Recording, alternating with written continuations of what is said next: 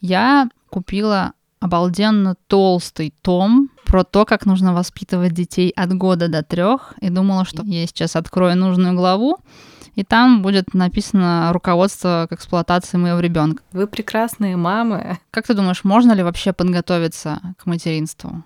Ты сейчас зачем меня позоришь? Это скрипка, которую ты зажимаешь между ногами. Не хватает нахрен денег.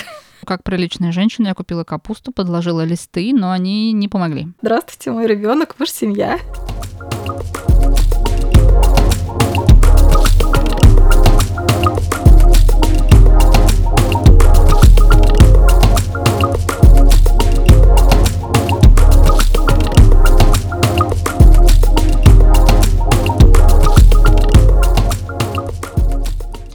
Привет!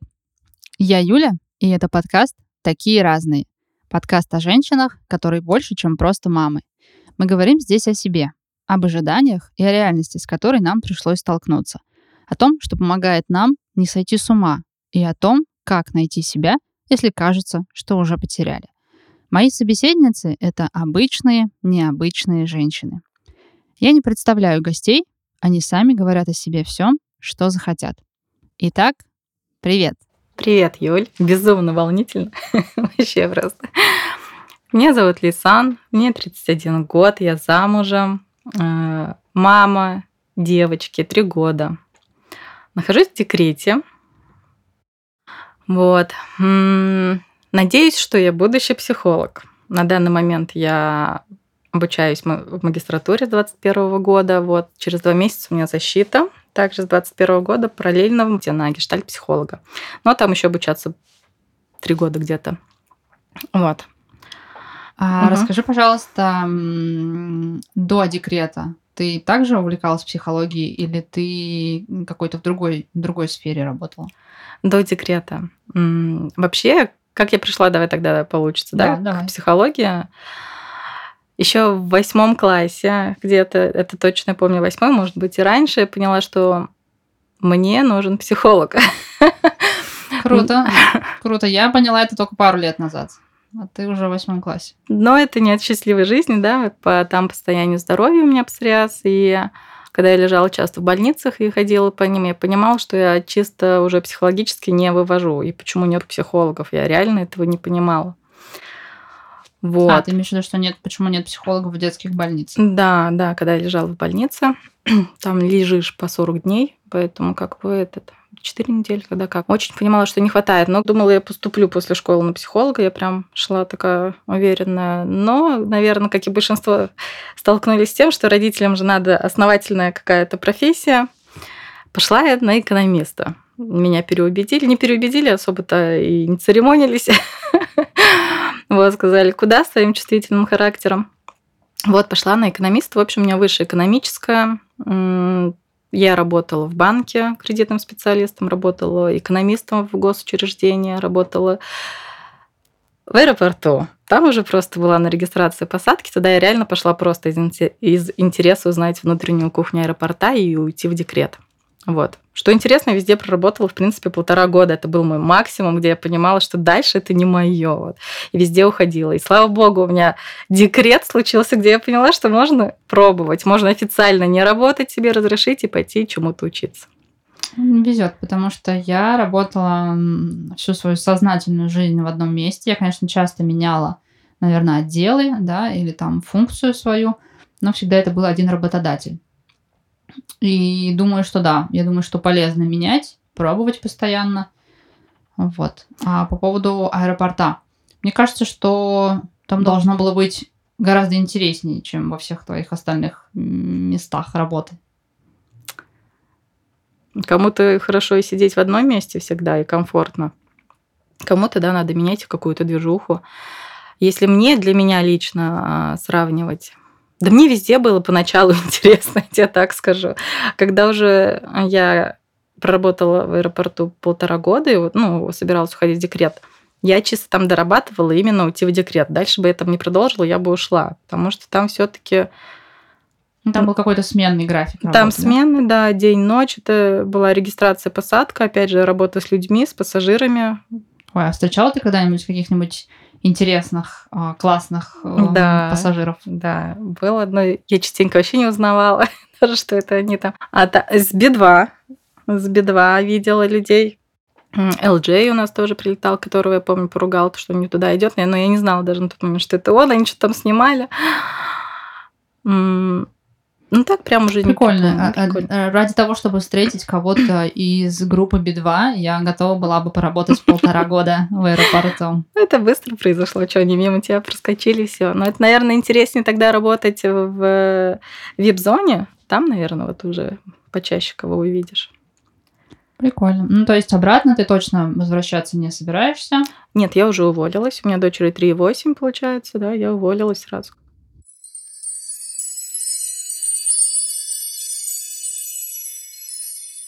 Как ты себе представляла материнство и как получилось на самом деле?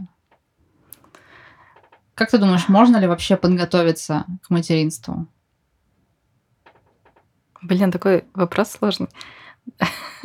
Для меня, наверное. Представлять, потому что у меня, в принципе, с фантазией, наверное, тяжеловатая, поэтому я особо никак не представляла. Я как-то шла по накатанной. Знаешь, вот забеременела, я счастлива, все отлично. У меня не было таких жестких представлений, что это будет ужасно. У меня не было какой-то эйфории, что это будет совсем прекрасно, что там я буду в эйфории. Нет, я была вообще как-то, знаешь, с какой-то трезвой головой к этому шла, и как-то спокойно мне это прошло, я так скажу. Я купила обалденно толстый том про то, как нужно воспитывать детей от года до трех, и думала, что я сейчас открою нужную главу, и там будет написано руководство к эксплуатации моего ребенка. Но оказалось, что меня обманули. Интересно, потому что я вот, хоть я и собираюсь быть там будущим психологом, не прочитала ни одной книги. Ни- Я не готовилась ни к беременности, я не готовилась э, быть там мамой или прочитать все эти стадии ребенка вообще. Я смотрела за поем Людмилу Петрановскую. Это я точно помню. И потом я прочитала ее книгу «Тайная опора». Наверное, это единственное, что было очень для меня полезным. А, по-моему, все остальное я уже или смотрела, или читала, когда уже стала мамой. Да, наверное, так. Ну, здорово, что ты нашла то, что тебе помогло.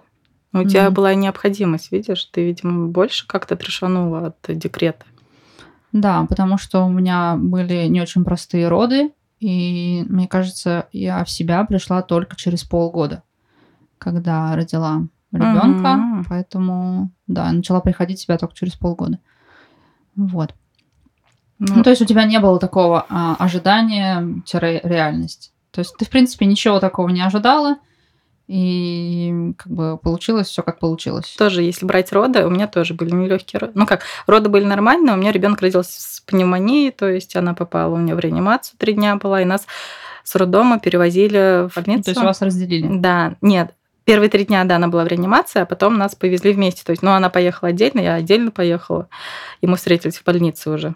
Ой. Вот там нас воссоединили, да. Вот самый грустный момент это был выходить из роддома, как бы одной, через где все выходят, фотографируются. Вот эти единственное, наверное, где ожидания и реальность мои не совпали. Было грустно очень до слез, конечно, да. Ой, это ужасно. Было обидно.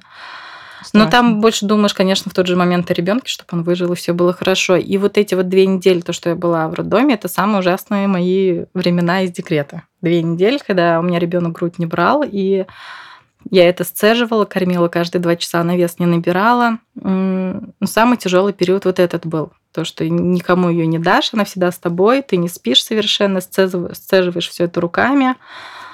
Вот там, да, было сложно. Ее колят, там капельницы в голову ставят им. Это вообще зрелище все такое, не, не особо легкое. Ужасно, ужасно.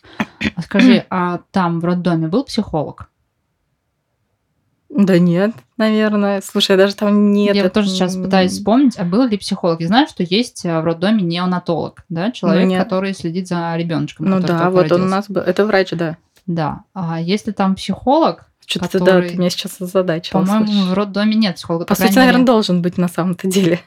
Наверное, да, потому что у меня не было его точно. Были акушерки, неонатологи, врачи, в общем, Да, все. которые еще преподносят информацию, я бы сказала, очень так страшно. И, с одной стороны, я их понимаю, что они не могут обнадеживать, с другой стороны, в тот момент ты чувствуешь вообще, как земля, наверное, проваливается с под ног. Ну, да, вот, вот это, да, самый страшный период. Я вот, знаешь, иногда думаю, то, что, наверное, вот я в эти две недели пережила самый ад моих эмоциональных потрясений всех, что потом, я думаю, ну все было нормально уже дальше. Она, главное, здоровая. М, Ну да. Да, понятно.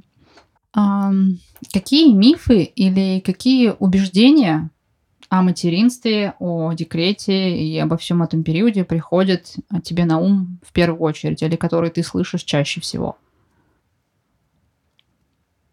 Например, а, что грудью кормить обязательно до двух лет. Или что мама с ребенком чувствует полную идиллию там с первой минуты, проведенной вместе.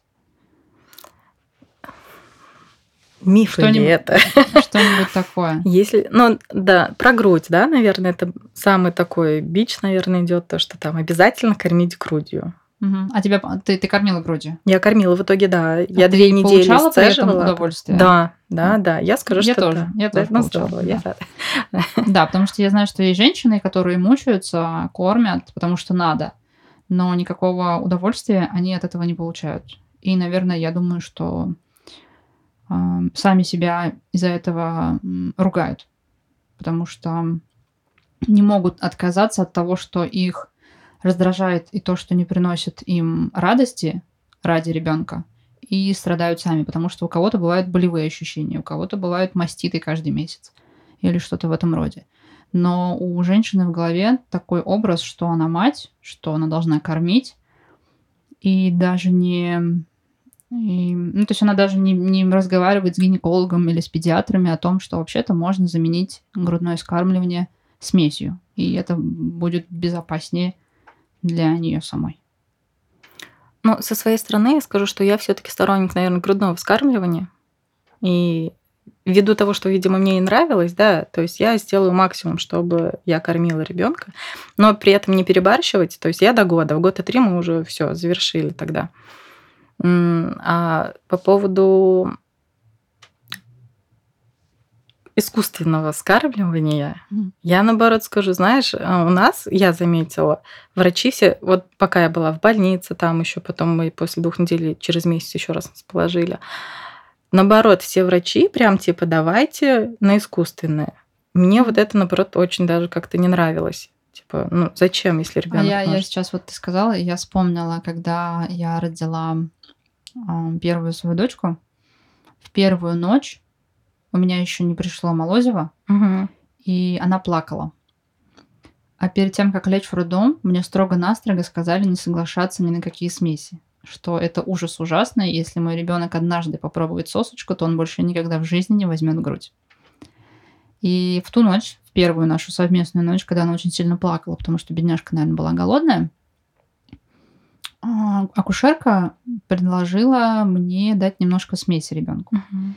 Наверное, несколько часов я с боем пыталась, со слезами на глазах, пыталась отказаться от этой маленькой, малюсенькой бутылочки. а, Там же вообще не маленький. Да, там просто пару миллилитров, пару Мгм. капелек. Но я прям очень сильно плакала. Я думала, что вот-вот вот эта бутылочка сейчас разделит просто все на до и после, да. В итоге я дала эту бутылочку ребенку, и через секунду, наверное, она уснула. Ну, как бы ничего страшного не произошло. Все в порядке. До года я также кормила. Наоборот, моя дочь там никогда не сосала соску, всегда отказывалась от нее. Вот у меня такое было эмоциональное состояние в первый день. То есть мне не объяснили, что, в принципе, это безопасно. Мы прошли через все. То есть у нас первые три дня ее кормили через бутылочку. Потом Мгм. я сцеживалась опять же через бутылочку, но уже мое молоко. И потом я перевела ее на грудь слезами ее, конечно. Но нас хотели на смесь, потому что она не набирала. М. Но я чисто интуитивно, не знаю, откуда у меня есть какая-то там... Чувствуя своего ребенка, я понимала, что ей хватает. А ты обращалась когда-нибудь к консультанту по грудному скармливанию? Нет, нет, как-то у нас получилось Нет, а само. мне один раз пришлось, потому что в какой-то из дней, я помню, что это была зима, я гуляла два или три часа на улице с ребенком, пришла домой и поняла, что с моими титечками что-то не так. Какие-то они стали Твердые. тверденькие, да.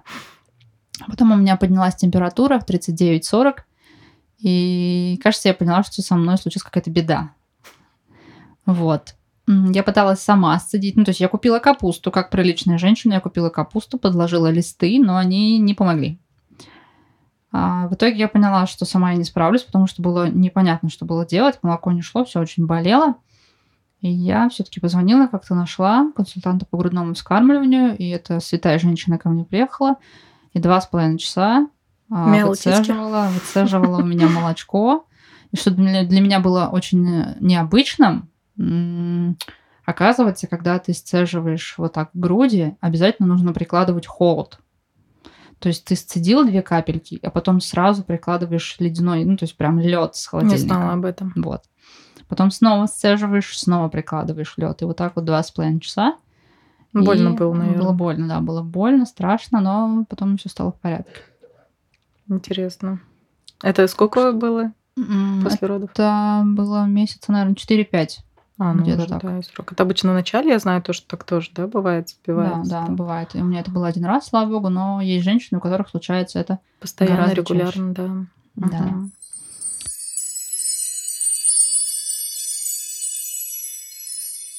Какие ограничения приходят тебе на ум, с которыми ты сталкивалась а, во время декрета, или как поменялась твоя жизнь с появлением ребенка? Что ты больше не смогла делать? Или смогла, или можешь, но часто преодолевая какие-то трудности? То есть Потому что я сейчас нахожусь во втором отпуске по уходу за ребенком. Не знаю, кто придумал название этому периоду отпуск, потому что это для меня совсем не отпуск. Не первый и не второй. А, ну так вот, мне кажется, что я каждый день испытываю ограничения. Я не могу зайти в магазин, потому что когда я открываю дверь, у меня уезжает коляска. Или какие-нибудь милые женщины выходят или заходят в магазин и не пытаются мне помочь. Хотя странно. У меня так бывает часто. Да. Например, я хочу поехать к своей подруге, которая живет в соседнем районе. А, У нас вроде бы большой город, но у меня нет транспорта, который бы отвез меня из точки А в точку Б, в который бы, в который бы я могла завести коляску. Ну, То есть ограничения я испытываю каждый день. И мне это очень Если меня, да, опять, если брать тот период, когда я сидела вот с коляской, совсем маленькой моюшкой, м, Твою дочку зовут Майя. мою дочь зовут Майя, Майя, да. Маечка. Не Маечка, она не любит быть Маечкой. Майя или Маюшка. Вот, она... а, Это же совпало с э, ковидом. В это время сидели, в принципе, блин, все дома. И понимаешь, у меня было такое чувство, ну, как бы все сидят, да, в карантине, и ну, как бы не, и не надо рыпаться куда-то, чтобы понять то, что мне там будет некомфортно куда-то добраться. Когда уже стала возможность более-менее передвигаться, э, сложности, когда я размышляла над этими сложностями, я всегда приходила к одному выводу. Мне не хватает нахрен денег. Мне просто, если бы были деньги, сколько бы ни говорили, не, не счастье не в деньгах, но, блин, я не соглашусь. Ну, то есть тебя ограничивали деньги, потому что Да. ты была в декретном отпуске, потому что твой доход просел, ты перестала получать ту комфортную сумму, которую когда-то получала, Да. и вот тебе. И вот тебе. Но если были бы деньги, считай, ты можешь либо вызвать такси, пожалуйста, ты доберешься куда тебе надо. Ты можешь да, нанять такси, няню. такси с детским креслом стоит, конечно, как крыло самолета. Ты можешь взять няню, пойти на какие-то там занятия твои же групповые, чтобы отвлечься, набраться там ресурсов, отдохнуть и тому подобное, да? Но, блин, это все упирается в деньги. Когда я спрашиваю тебя про разные ограничения, ты и про период, про первые, там, допустим, месяцы твоего материнства, да, декрета, ты говоришь, что самое страшное случилось первые 2-3 недели. И дальше все было уже не так плохо, потому что твой ребенок чувствовал себя хорошо, и это было самое главное. Ну, видимо, да, уже как бы я пережила какой-то стресс, понимаю, что было вот тогда, я понимаю, мне было хреново. Но дальше у меня не было такого повода. Вот. А, а я, я как натянутая такая струна, каждый день или каждую неделю испытываю какие-то эмоциональные качели и могу очень быстро сейчас тебе сказать кучу разных минусов, которые я вижу, и кучу каких-то проблем, с которыми я сталкиваюсь, и которые меня выбивают из колеи. Вот. Поэтому... Ну, смотри, возможно, у тебя до этого была жизнь более свободная, не было каких-то ограничений, ты спокойно передвигалась в жизни. А у меня, видишь, у меня был псориаз. То, что из-за него я не чувствовала никогда особо такой прям свободы. Я была привязана к питанию определенному, постоянному лечению и тому подобное. То есть я была в ограничении каком-то, росла уже с 10 лет. И поэтому тут мне уже, ну, как бы, знаешь, не так было все страшно для меня. То есть я уже привыкла быть в каком-то ограничении по жизни. Грустненько. Грустненько, на самом деле, да. Но когда у меня есть сравнение то, что есть безвыходная у тебя ситуация, то, что не подлежит лечению, там нету от него какой-то таблетки такой, и все это здорово. А тут у тебя когда у ребенка какие-то были кризисы, я понимала, что этому есть конец, понимаешь? То есть, либо если она на улице там заистерила, а, я понимала, что тут есть логическое объяснение, там не поели вовремя, не встали вовремя там или еще что-то. И этому придет конец. То есть я это хорошо понимала, и меня это не выводило в сильные с колеи. А вот смотри, ты говоришь, что ты упираешься в финансовый потолок, да, что угу. тебе нужны деньги для того, чтобы что-то сделать, что-то купить, куда-то пойти. А давай представим, вот, допустим, у тебя есть эти, эти самые деньги. И что, что, бы ты, что бы ты сделала? Куда бы ты пошла в первую очередь? Или, может быть, у тебя уже есть какой-то список, виш, список виш-лист, что список ты хочешь пить и куда пойти? А, ну вот, после магистратуры я собираюсь через два месяца найти репетитора по виолончели. Я училась пять с половиной лет, полтора года я не доучилась. Вот хочу вернуть это в свою жизнь, вспомнить все обратно. А почему ты не, до, не доучилась? А, это опять же спасибо псориазу. А. Там слишком уже было мне не до этого. Виолончель. Давайте представим себе, как выглядит виолончель. Это скрипка, которую ты зажимаешь между ногами. Да, большая скрипка между Большая ног. скрипка. Вот так, вот так мне понятно, что такое виолончель. Да. Да, вот хочу туда. Помимо этого я. А хочу... почему? А почему ты хочешь именно заняться виолончелью? Ты. Она мне нравилась. А, то есть тебе нравится само. Мне нравится звук, звучание ее. Да. Здорово. Ну, то есть это, грубо говоря, хобби. Да? Да, да, конечно, чисто для себя хобби.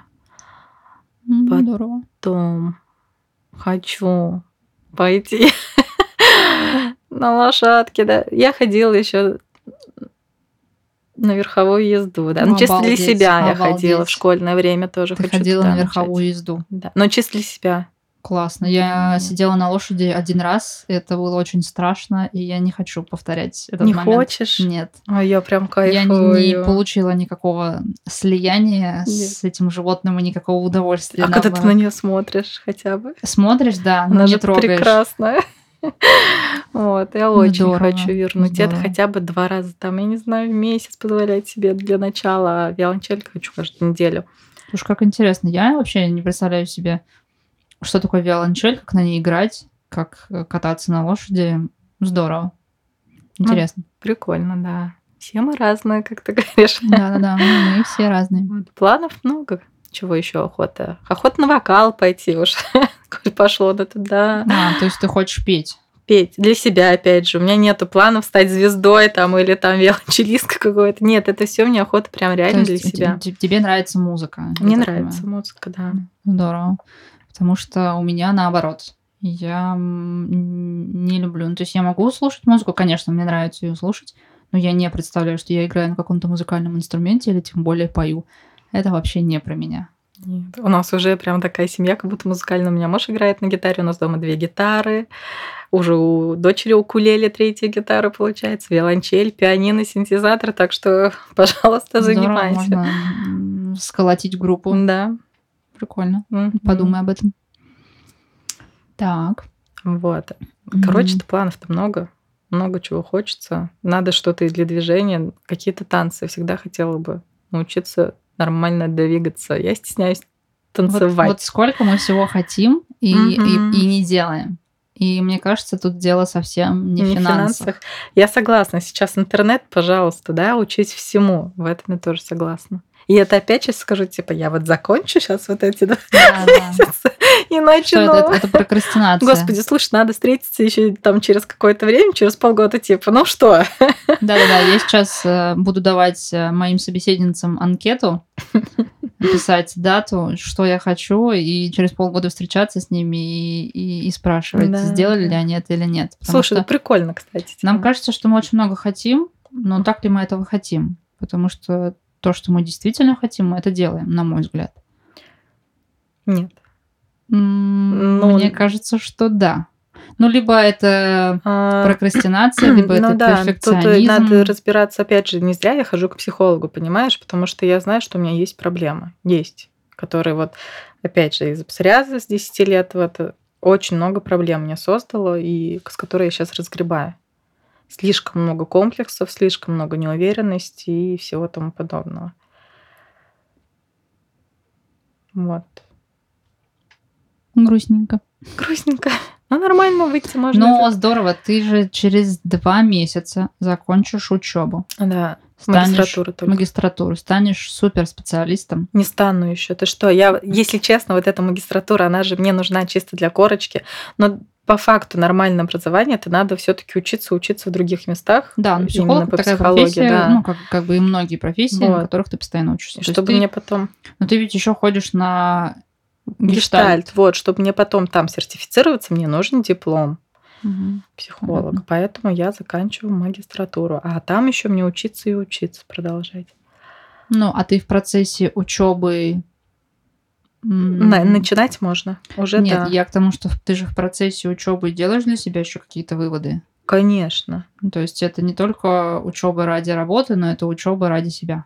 Конечно, да. Это вообще полная терапия идет все равно. Каждая учеба Вот это мне очень очень классно. интересно. Я бы тоже, наверное, хотела Это пойти. бы там у нас вот полтора года, это, можно сказать, терапевтическая групповая группа идет. То есть, ну, очень круто.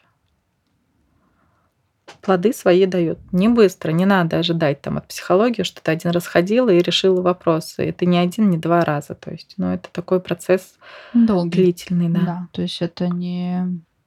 Извини меня, ты там 30 лет жила и набирала всего этого, а тут хочешь за один день, ну, не получится. Ну, это как К похудеть. сожалению. Похудеть. Да-да-да. О, это моя... Вот что я хочу похудеть. А, Есть что-то, что нельзя купить за деньги, да? Да, да, есть да. какие-то вещи, которые можно А сделать. тут как раз-таки надо поменьше денег, наверное. Ой. Мгм. Не удалось а, мне вытянуть из тебя какие-то Трэшевые м, мои какие-то, какие-то минусы, да, какие-то вещи, которые очень сильно ограничивают или раздражали, например. Давай тогда перейдем к плюсам. Скажи мне, пожалуйста, что тебе приходит на ум, что ты вспоминаешь первым, когда тебе, ну, что-то хорошее, когда я спрашиваю у тебя о материнстве или о твоем ребенке и обо всем этом опыте.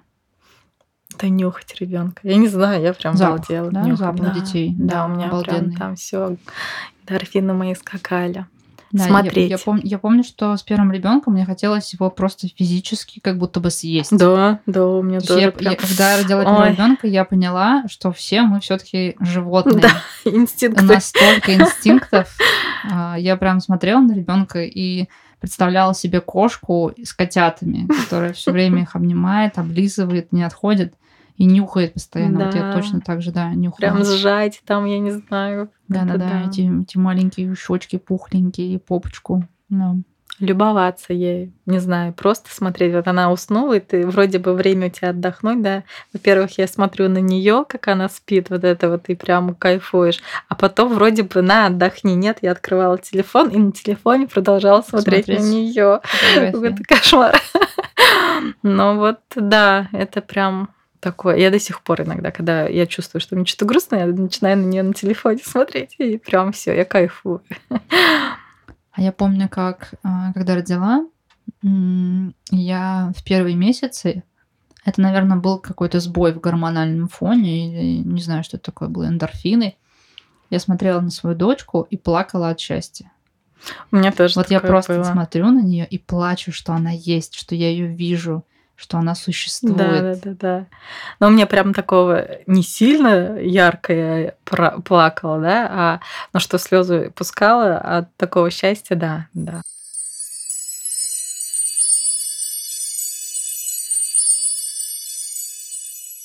А ты когда-нибудь ловила себя на том, что ты говоришь с ребенком, но ты как будто бы не ты, а ты говоришь фразами своих родителей или там, Ну, конечно, мамы. что я такая, все, все, все, надо остановиться. Я же не хочу быть как мама. Да-да-да, то, что раньше мы говорили, мы никогда не будем такими, как наши родители. На опыте, на опыте показывает совсем наоборот. Да, скорее через это всем приходится пройти, что, наверное, тут эм, есть в нас часть, от нее никуда не деться. Расскажи, пожалуйста, о моментах, которые делают тебя счастливой. Не в данный момент времени, а в данный период твоей жизни. Это не обязательно что-то связанное с материнством, а что-то, что... Психология. Психология. Э, психология, это... когда, ну, то есть, когда ты изучаешь, читаешь. Изучаю, да. Понимаешь. Прям я кайфую пока, я пока рада, я счастлива, что я все-таки решила к этому прийти, начать. Могу сказать то, что на данный момент я кайфую, то, что я здесь нахожусь с тобой. О, спасибо. Потому что как раз последние там несколько месяцев я начала думать о том, что надо начинать проявляться, что-то как-то вести себя, показывать где-то. Ну, просто элементарно соцсети, да, уже озвучивать то, что я изучаю психологию постепенно, брать э, пробных клиентов и тому подобное. А для этого надо проявляться, с чем у меня большие комплексы, неуверенность. Да вот же, вот же тебе Бог дает там в руки, пробуй уже, пробуйте, послушаешь, посмотрим там, что будет. Вот. Поэтому сейчас для меня тоже такой знаменательный момент. Мне прикольно, интересно, весело. Да, новый опыт. Да. Мне тоже нравится. А, я делаю это сегодня впервые. Мне тоже было очень страшно. И, но мне кажется, нужно просто делать. Да, я согласна. Надо пробовать и пробовать. Ну, да, потому что пока никак. ты не попробуешь, ты не поймешь, твое это или не твое. И надо быть готовым, что что-то будет не так, где-то будем ошибаться, что-то будет не получаться. Но это нормально, это жизнь. Лучше пробовать и расстраиваться, чем просто сидеть и расстраиваться. Да, и я сторонник того, что что бы ты ни сделал в жизни, это обязательно тебе пригодится в будущем. Да. Потому что любой опыт, он потом выливается во что-то большее. Это новые знакомства, это какие-то новые банальные нейронные связи да. в голове, которые отдаляют твой альцгеймер. Даже если взять, еще. например, то, что родители меня там в психологию не отпустили, да, в свое время, я же пришла в авиационный техникум, технолога машиностроения закончила, и там встретила своего мужа. Ну, как бы, вот, здравствуйте, мой ребенок, же семья. не зря. Все происходит а, ну, то есть не у зря. тебя помимо экономического образования, да. психологического, которое ты сейчас получишь, есть еще техническое образование. Да. Красота. А еще я полтора года, пока не работала в те периоды, я шила. Господи, на заказ я шила. Слушай, круто. Ну, Классно. Как бы... Ты очень творческая личность. Видимо, да. Знаешь, что я хочу сказать? Вот сейчас, когда мы живем в век технологий, и у нас у всех есть телефоны, а, разные социальные сети запрещенные в нашей стране, и не будем их произносить, да, всем знаем. Мы смотрим на чьи-то жизни через телефон, и кажется, что у других все гораздо интереснее, чем у нас. Что другие люди какие-то особенные, а мы нет. Что у них-то все получается, что у них-то все классно. Что они миллионеры в 20 лет, что они в ресурсе там, и, значит, в 15 лет они уже знали, чем хотят заниматься.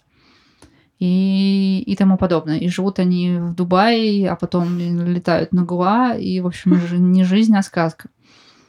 И кажется, что мы-то какие-то такие серенькие мышки, у которых ничего в жизни интересного не происходит. Жизнь проходит мимо. Да, как будто бы жизнь мимо проходит, и как будто бы мы такие неинтересные, что ли, сами себе.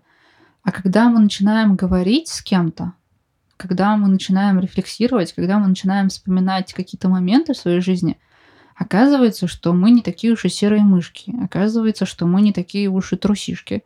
Но я лично сейчас себя ограничила в плане того, чтобы не просто там сидеть в Инстаграме, ну ладно, в запрещенных соцсетях, там смотреть что-то просто так. Я смотрю те страницы, которые там мне информативно, интересно что-то в краткости, если мне хоть в расслабленном состоянии поизучать там психологию, может послушать просто. Либо близких могу посмотреть.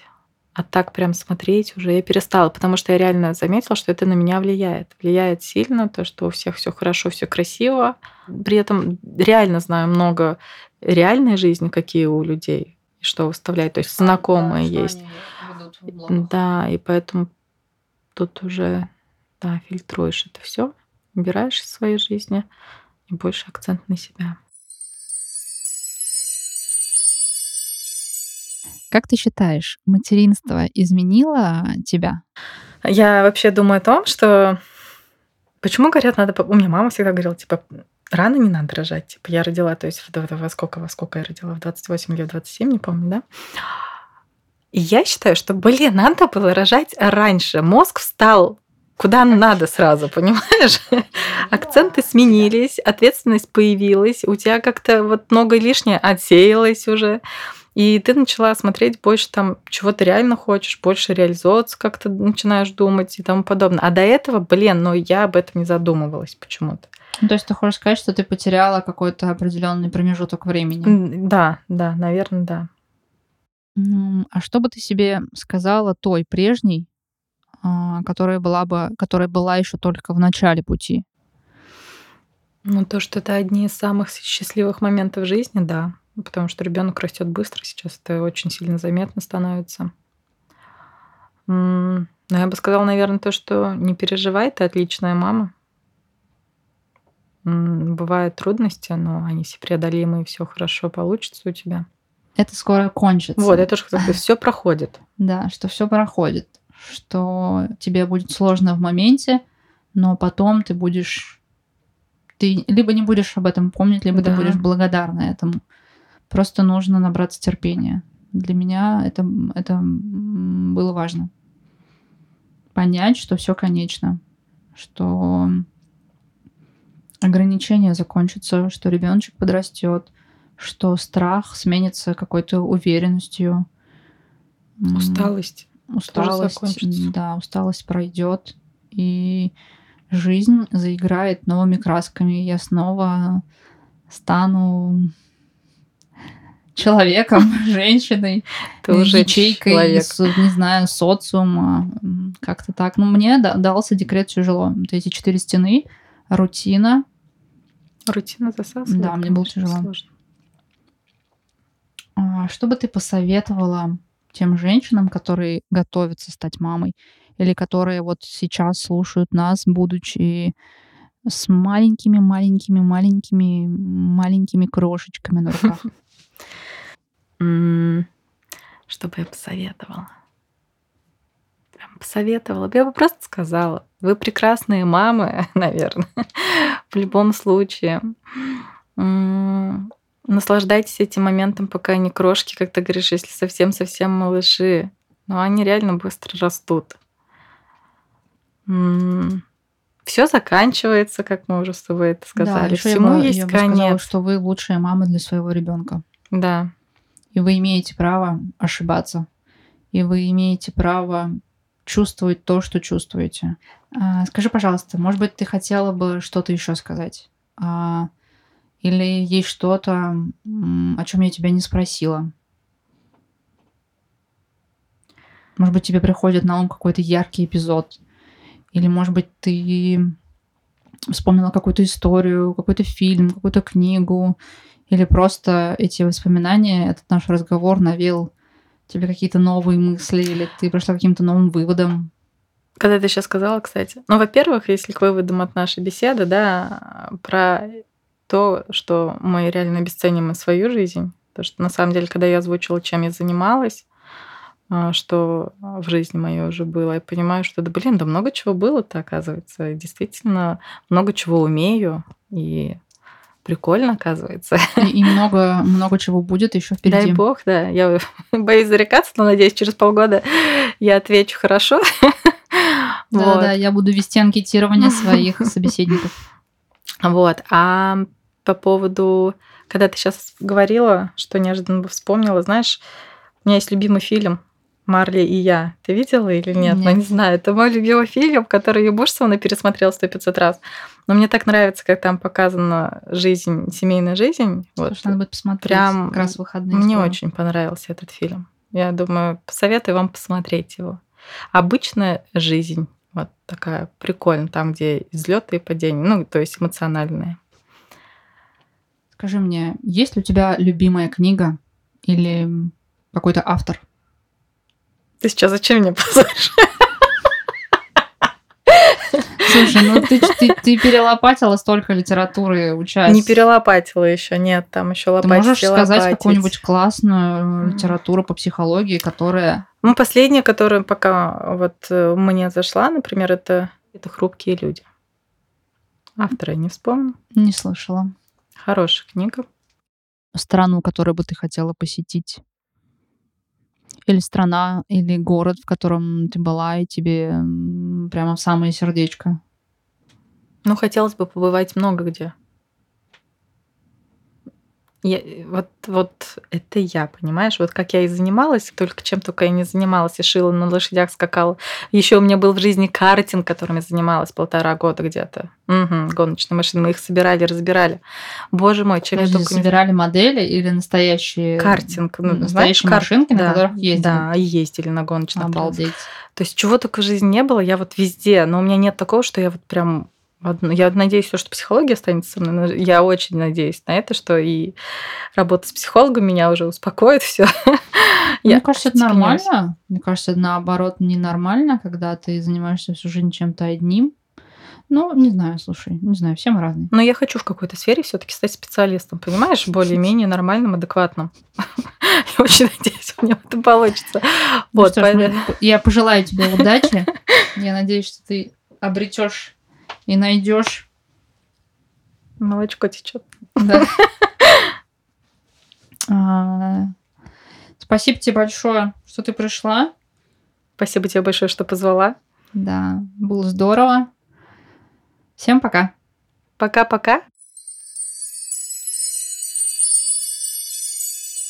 С вами был подкаст «Такие разные». Спасибо, что дослушали этот эпизод до конца. Надеюсь, он вам понравился. И помните, мы очень похожи, но при этом такие разные.